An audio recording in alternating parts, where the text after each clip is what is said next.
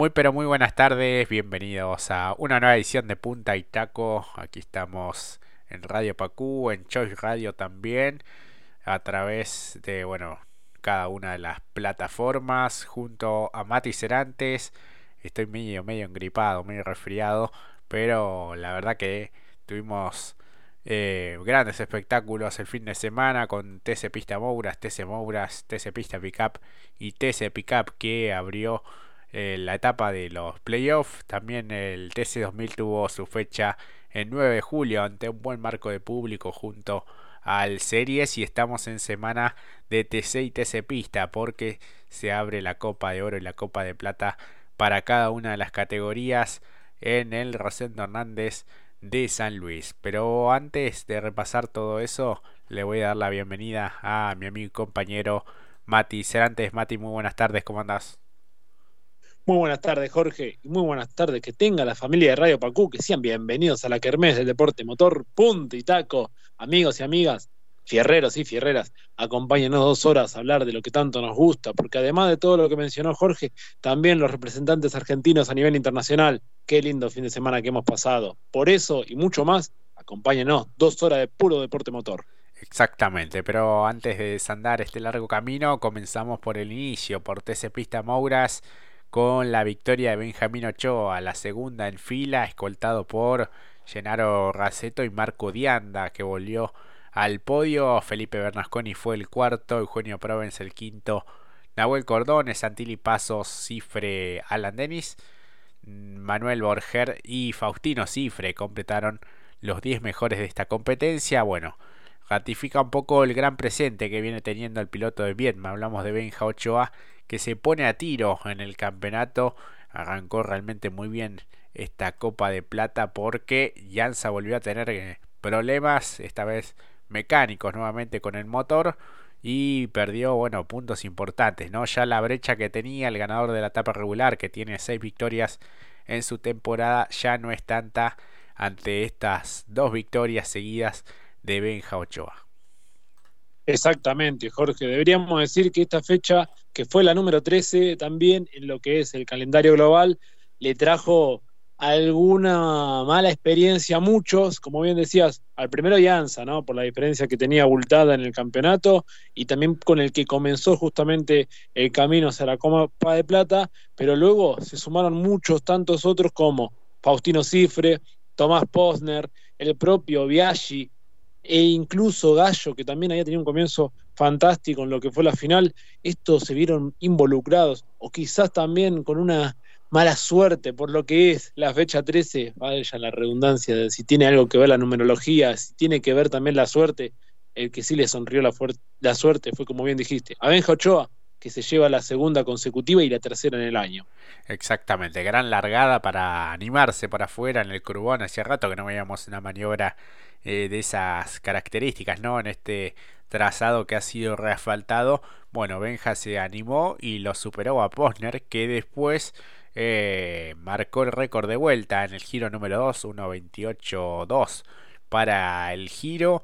Y eh, bueno, más adelante en el transcurso de la competencia tuvo ese inconveniente, ese despiste producto de la pinchadura del neumático delantero izquierdo y bueno, perdió toda posibilidad el piloto que reside en Rosario. Lo de Raceto también, muy buena largada, me parece eh, de las mejores en esta temporada 2023 para después, bueno, acomodarse como escolta. Llegó, bueno, poco más de 7 segundos, 7 eh, en el segundo lugar. Y Dianda que se encontró también con el podio producto del quedo de Biaggi, que no puede redondear todavía una buena fecha el piloto del Rusmet Team. El campeonato ha quedado con Yanza todavía en la punta, 107 y medio. 98 tiene Benja Ochoa, 84 y medio para Faustino Cifre.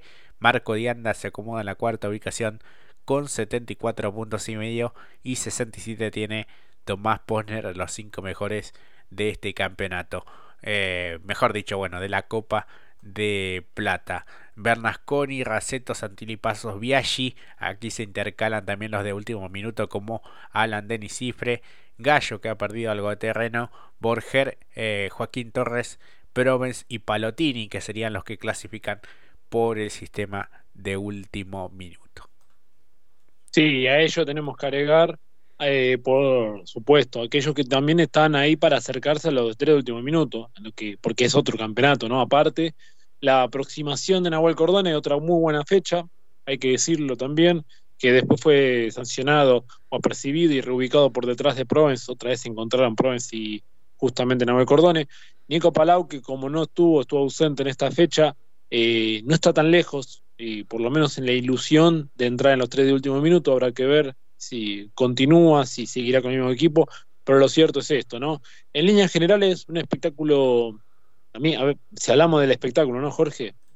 Promedio, un cinco puntos, porque claro, ante la ausencia de los grandes candidatos para la corona, se fueron cayendo y entonces Ochoa hizo lo suyo, un monólogo muy tranquilo, muy calmado, un auto muy rendidor, acá hay que darle el guiño y también la derecha al equipo catalán Magni que esperó a esto, ¿no? A que comience justamente la Copa a poner este auto nuevo y que le está dando resultados muy interesantes porque como bien dijiste, la diferencia que en algún momento podía haber sido de 60, 70 o lo que fuese con respecto de Ianza, se fumó porque ahora están solo de si algo de más o menos nueve puntos y medio, ocho, por ahí. Poco le importa a Ochoa porque el funcionamiento es tan bueno ante la realidad que presenta hoy el JP y ANSA, que siente, me imagino, inmenso para la próxima fecha de octubre.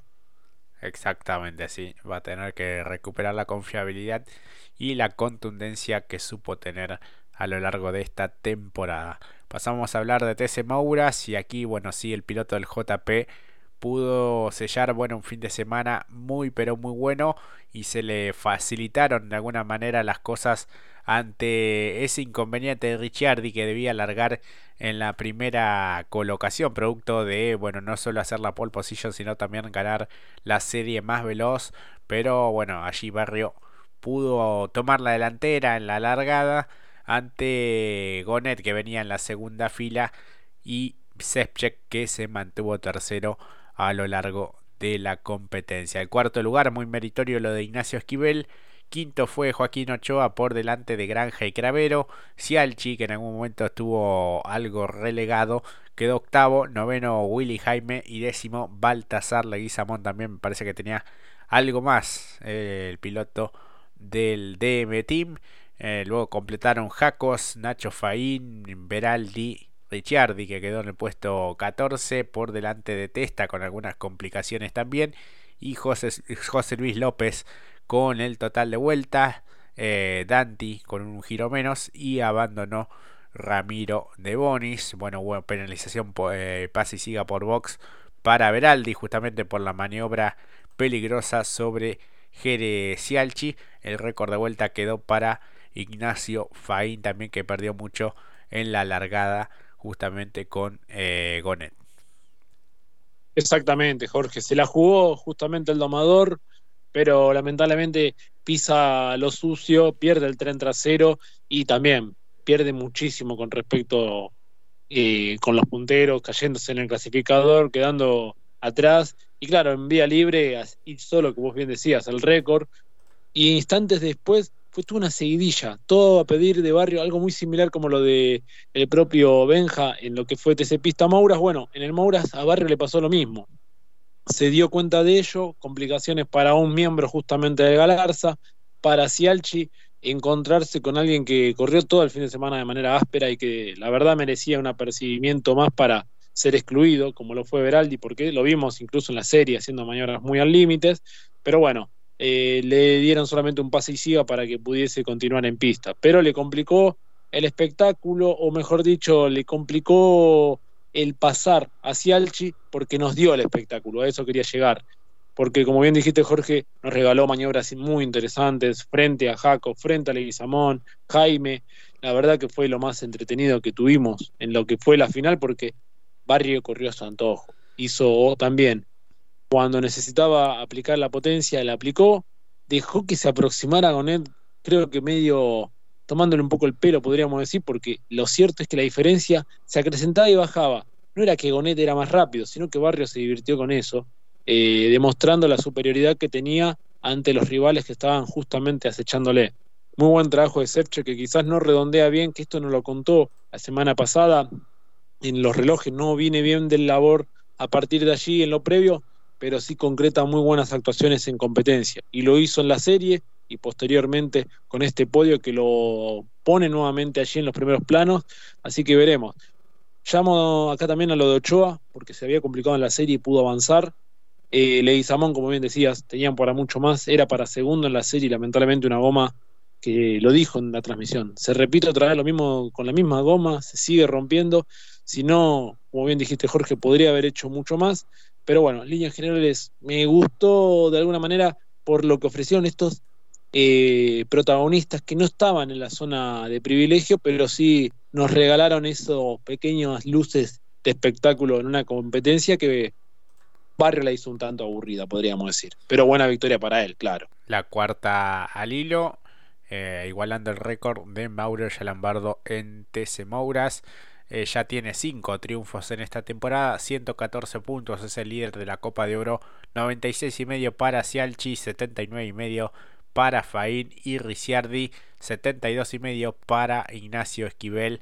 Luego completan Gonet, Sepchek, eh, Joaquín Ochoa mediante el, sistema de último minuto, Cravero, Jacos y Jaime también sistema de último minuto, Granja, Leguizamón, Testa y De Bonin que perdió bastante terreno. Bueno, estarían clasificando, como decíamos, Ochoa, Jacos y Jaime. Eh, Piñeiro estuvo ausente, Veraldi, bueno, eh, con la rispidez con la que compitió, y Ayala que no estuvo tampoco en esta eh, decimotercera fecha de la temporada. La siguiente será, bueno, el 8 de octubre, bueno, falta bastante nuevamente en La Plata, después en noviembre visitarán Centenario y estarán cerrando sobre finales de noviembre nuevamente en La Plata. Pasamos a hablar de TC Pista Pickup, eh, gran victoria de Nicolás Impiombato, escoltado por Elio Caraparo y Franco de Ambrosi, primer podio en esta divisional para él y segunda victoria para Impiombato, Mati. Exactamente, Jorge. Eh, habíamos dicho el miércoles pasado veo que el equilibrio entre estos tres es tres para justamente Craparo y Albani. ¿Por qué no que se acerque un poquito justamente Impiombato la heredó la victoria? A veces hay que estar ahí y la defendió, como suele decir el piloto de General Rodríguez, con el cuchillo entre los dientes. Difícil se la hizo justamente Leo Craparo después de lo que fue el abandono. Yo creo que era una carrera para Calvani. Es la verdad. Funcionó muy bien la fiera de Acebal. Tenía todo para llevarse justamente esta victoria lo que hubiese puesto muy entretenido el campeonato realmente, porque eh, lo dejaba solo adelante, perdiendo mucho terreno, o por lo menos breve, porque la cosa es de ellos tres. Eh, me refiero a Impiombato, Craparo y Calvanis, pero claro, un problema mecánico lo hizo perder terreno y directamente abandonar, y allí Nico Impiombato heredó no solamente la victoria, el liderazgo primero, y después aplicar una defensa en los últimos cuatro o tres giros para aguantar a un Helio Craparo que realmente tiene un funcionamiento muy correcto, que como dijo Tenaglia, si lo peor que puede hacer Craparo al clasificar es quedar tercero. Exactamente, sí, una contundencia espectacular. Bueno, a Impiombato se le había escapado la clasificación ante Calvani por muy poquito y bueno, tenían un rendimiento bastante parejo. Es cierto que en las primeras eh, cinco vueltas Calvani había logrado eh, una buena ventaja, pero bueno, en ese séptimo giro se termina despistando y allí captura el primer lugar en Piembato hasta la bandera a cuadros. Castro fue el cuarto, Escoltor el quinto, por delante de Fabricio Benítez, de buen debut, me parece, después de todas las dificultades que tuvo a lo largo del fin de semana. Aramburu, Sala, Conde y Abela, también otro de los debutantes. José Carlos Montanari en el puesto 11. Eh, NG ya con vueltas perdidas. Chiapeta, bueno, lo que decíamos, el abandono de Calvani y de Gastón Passioni.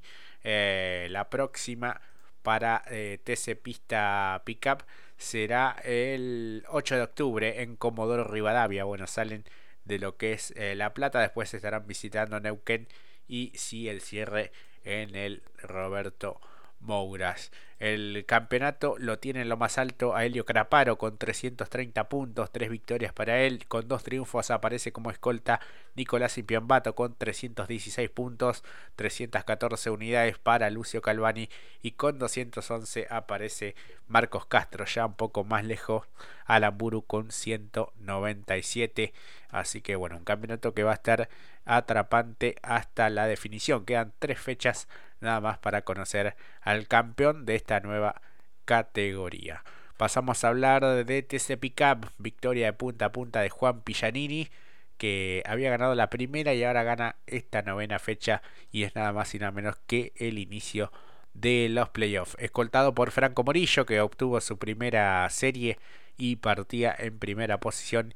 Y el sorpresivo, pero bueno, allí tenía que estar también Guillermo Ortelli en el podio porque, bueno, venía eh, tercero Todino, eh, venía cómodo y bueno, tuvo un despiste sobre el final. Mazacán y Jaco completaron el top 5, Ciantini, eh, Jack, Truco, Werner y Agustín Martínez, los 10 mejores de esta carrera que quedó en manos de Juan Pillanini. Una muy buena carrera de Juanpi, realmente, con las nuevas publicidades que le ha agregado, los nuevos colores también a la camioneta, se supo sobreponer eh, de muy buena manera para un Franco Morillo también, positivo resultado, hay que decirlo, que también corrió en función del campeonato. Creo que más de uno se habrá emocionado en el podio, ¿no? Con verlo, lo que relataba un poco lo que fue todo este paso, ¿no? También allí, eh, yo creo que podía haber ingresado al playoff de no haber sido esa fecha fatídica de lo que fue la fecha anterior a que se definiese la etapa regular, donde tanto Morillo como Ortelli quedaron afuera. Primero para Morillo fue la situación con Mazacane, se acordarán algunos, que detuvo toda la grilla y se estrechó tanto la grilla que ambos quedaron afuera y perdieron eh, cayéndose del asfalto. Lo cual las Mazacane me parece que lo debían haber sancionado por aquella situación. Pero bueno, más allá de ello, hay revancha en el automovilismo y en este caso en las camionetas también podríamos decir. Por eso Morillo un segundo puesto muy positivo, que cuando ahora lo diga Jorge, ilustrará un poco por qué es tan positivo este resultado. Lo pone en un lindo momento también a la categoría para eh, poner a otros protagonistas por la disputa, aunque Juanpi trabajó muy, muy bien, otra vez en solitario, cuando clasifica y cuando corre, eh, y la verdad que tuvo una interesante carrera también, porque también allí estuvo lo que hizo en la avanzada de Werner, el propio truco, un muy buen resultado en lo personal para Jack, un Ciantini que no tenía para mucho más, y después atrás también las batallas entre Pesucci y Frizzler que venían desde las series, también se vieron en la final, una competencia completa, eh, pero como decíamos, en la zona de podio, tanto el primero como el segundo les conformaba porque saben que el objetivo es mucho más grande que esta carrera. Exactamente, sí. Eh, siempre corriendo en función del campeonato. Tres victorias para él en esta temporada. 63 eh, puntos, 55 y medio para Ciantini, 44 para Mariano Werner. Un tanto enredado ya desde la serie. Morillo eh, pasaría a ser el enemigo invisible. Y bueno, esto lo decimos porque si de clasificar mediante el sistema de último minuto, estaría cuarto con 42 puntos, 38 y medio para Guillermo Ortelli también mediante ese eh, sistema, esa segunda chance de poder clasificar a la Copa de TC Pickup. Agustín Martínez, Mazacane, Jacos, Omar Martínez, el último campeón, Truco, Pesucci, Ursera, Chapur, eh, Quijada y Matías Rodríguez. Bueno, tanto Ortelli como Morillo y Chapur estarían clasificando mediante el sistema de tres de último minuto. Allí cerca también está Tomás Abdala, Lucas Valle y Mauricio Lambiris que tuvo un fin de semana un tanto eh, complicado. ¿no? Hubo apercibimiento para Lambiris por velocidad en boxes y para Abdala por esa maniobra peligrosa sobre el vehículo de Facu Chapur. Exactamente, Jorge. Y encima, si uno ve los puntos de diferencia que tienen Chapur y Abdala, ¿no? Se sacaron las chipas allí. Eh, en líneas generales, muy buena la competencia que nos ofreció el TC Pickup. No de la misma manera que se daban antes, pero sí en función del campeonato. Eh, esto que tenerlo a Morillo. ¿Y qué año el de Ortelli? ¿no? Porque empezó tarde el campeonato. Se mete, en, queda fuera de la etapa regular para el ingreso al playoff por puntitos sobre truco. Y ahora como enemigo invisible también se mete quinto. la verdad que lo pone interesante el campeonato. Eso sí, también hay muchos que van a tener que trabajar en función del rendimiento, porque Ursera no estuvo hoy a la altura de la circunstancia, o por lo menos hablando desde el medio mecánico, no de la conducción, lo mismo para los Martínez. Tanto Agustín como el Gurí se los vio que no, no tenían el ritmo deseado, teniendo en cuenta que el año pasado 1-3 del campeonato, y eso no lo digo yo, lo dicen los laterales de cada uno de sus vehículos.